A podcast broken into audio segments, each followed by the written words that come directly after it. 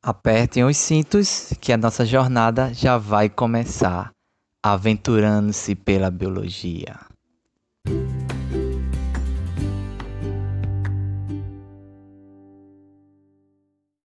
Alô, alô, tem alguém nessa nave? Seja muito bem-vindo a mais uma aventura do nosso querido Aventurantes pela Biologia. Eu quero te convidar para participar de uma aventura de aprendizado que vai levar você a um dos cinco reinos dos seres vivos. O reino que a gente está tratando nesse podcast é o reino dos fungos. Então vamos saber mais sobre esses organismos. Os fungos eles são seres multicelulares. Então tem algumas exceções, mas a sua grande maioria é multicelular. Eles são eucariontes e euterotróficos. Agora, o que significa esses termos? Multicelulares, muitas células. Então, a maioria deles vão apresentar esse tipo de estrutura corporal. São eucariontes porque cada célula que eles possuem vão ter uma membrana nuclear, que também é conhecido como carioteca e são heterotróficos ou heterótrofos porque precisam se nutrir a partir de alimentação externa. Eles não conseguem produzir seu próprio alimento, então eles precisam se alimentar. E como é que eles fazem isso? Ou eles se alimentam de compostos orgânicos que estão no ambiente, eles podem também fazer a decomposição de matéria morta, ou então alguns parasitam outros seres vivos. A área da biologia que se propõe a estudar os fungos, ela é chamada de micologia. Vamos conhecer alguns representantes desse reino. Então aí eu posso colocar aí como representação é, os cogumelos, os bolores, leveduras, orelhas de pau.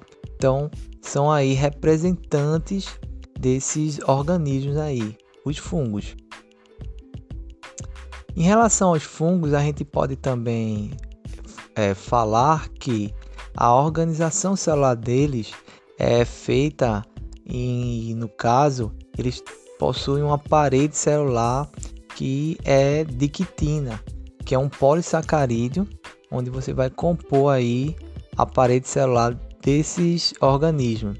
A quitina ela também é um polissacarídeo que vai estar no exoesqueleto de alguns artrópodes, de alguns insetos.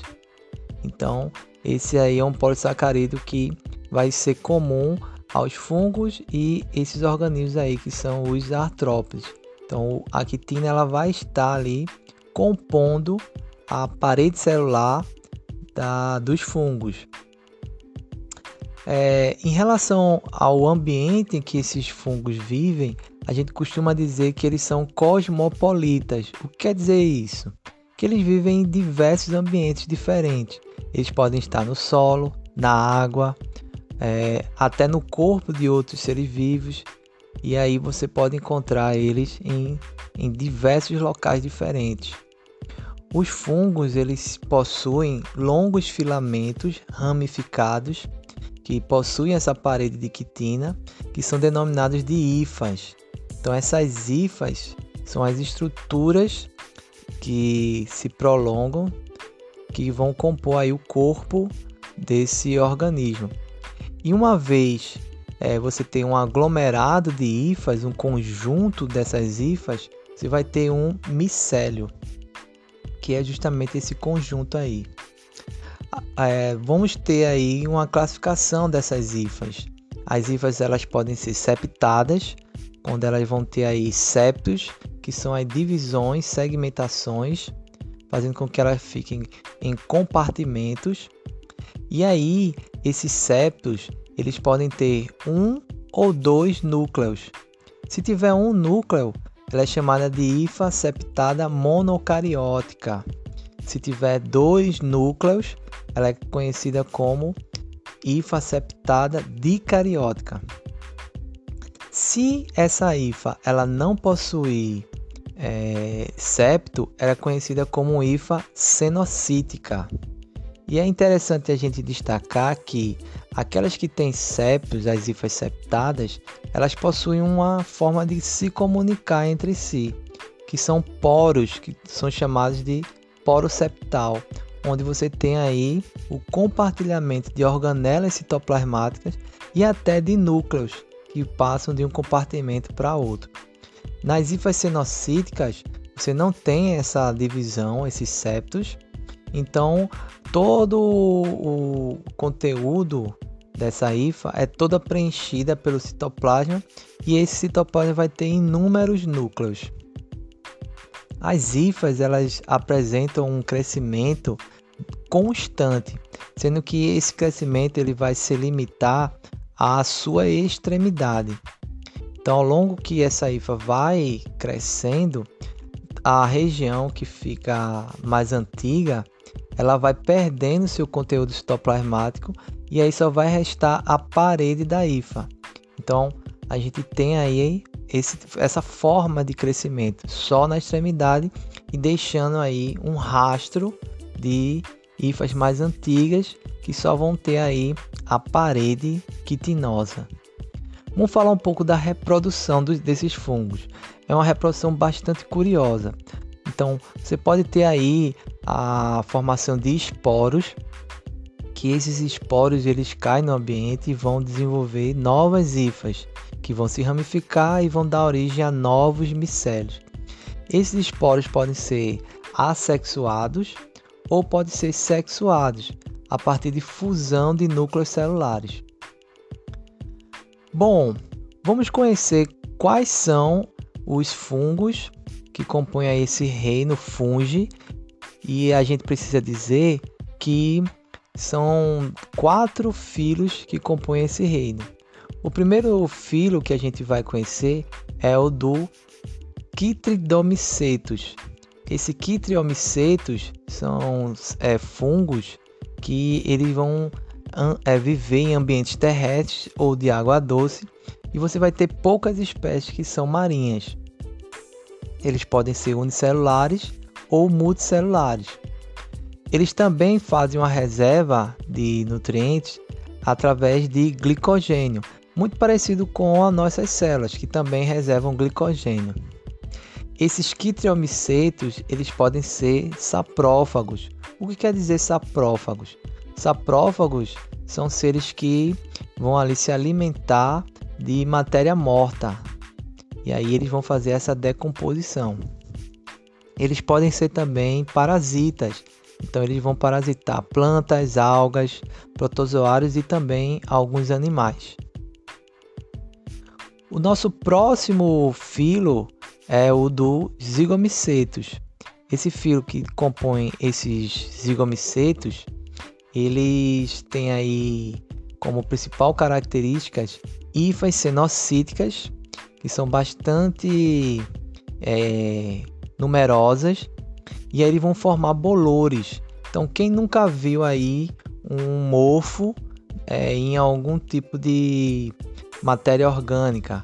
Pode ser um pão ou um fruto que está ali em decomposição, então você vai observar esses bolores. Esses bolores são porque as ínfas elas vão ter esporângios nas suas extremidades que vão liberar esporos. Então você vai observar aí uma grande quantidade de esporângios formando aí aquela massa que é o bolor, que também é conhecido como mofo. Existem mais dois grupos que vão apresentar uma estrutura que é bem interessante, que é chamada de corpo de frutificação. Esse corpo de frutificação, ela vai ser uma estrutura especial através dessa, de hifas especiais que vão ali ficar aglomeradas de forma bem densa e aí vão constituir uma estrutura reprodutiva, onde você vai é, ter a ocorrência aí de um processo sexuado, vai ocorrer uma divisão meiótica e aí vai formar esporos sexuados. Então, quais são esses filhos? Então, existe o filho dos ascomicetos, ele recebe esse nome porque ele tem uma estrutura chamada de asco, esse asco é como se fosse uma bolsa, onde você vai ter vários esporos ali sendo originados. Então, esses esporos é, são denominados ascosporos. E aí você vai ter um corpo de frutificação chamado de ascocarpo, que aí vai dar todo esse a origem, desenvolvimento desses ascoporos. No caso dos basidomicetos, que é o nosso último filo, a gente vai ter um corpo de frutificação chamado de basidocarpo. Então esse basidocarpo, ele também vai ser uma estrutura reprodutiva que vai formar basidiósporos, que são os esporos sexuais, e aí vai dar aí origem a novos seres a partir desse processo aí. Agora é interessante que vocês conheçam que esses aí são aqueles que a gente vê bem característico, que parece um guarda-chuvazinho, o corpo de frutificação deles. Então os cogumelos fazem parte desse grupo aí, ok? É, a gente tem que destacar que os fungos eles são muito importantes tanto ecologicamente como economicamente. Então tem as leveduras como por exemplo o Saccharomyces cerevisiae, que é um, uma levedura que faz a fermentação. Então na fabricação de pães e de algumas bebidas alcoólicas, elas fazem aí um, um grande, uma grande contribuição para que ocorra essa produção aí. É, elas vão apresentar gêmulas na sua reprodução e aí vão ter aí eventualmente é, essas ínfas, né? Esses brotos, na verdade, formados, é, sendo que você vai ter como se fosse uma cadeia desses brotos. Eles vão ficar unidos, né? E aí o que vai acontecer? Esses brotos vão ganhar um nome especial. É o pseudomicélio, por, pelo fato de eles estarem unidos.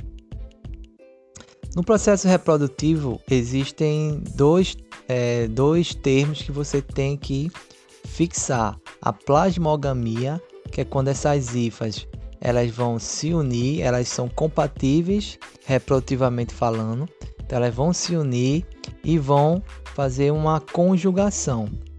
E aí ela vai se tornar aí uma hifa dicariótica com dois núcleos. Se esses dois núcleos se fundirem, então a gente tem aí a cariogamia, onde esse núcleo vai virar um núcleo zigótico, diploide.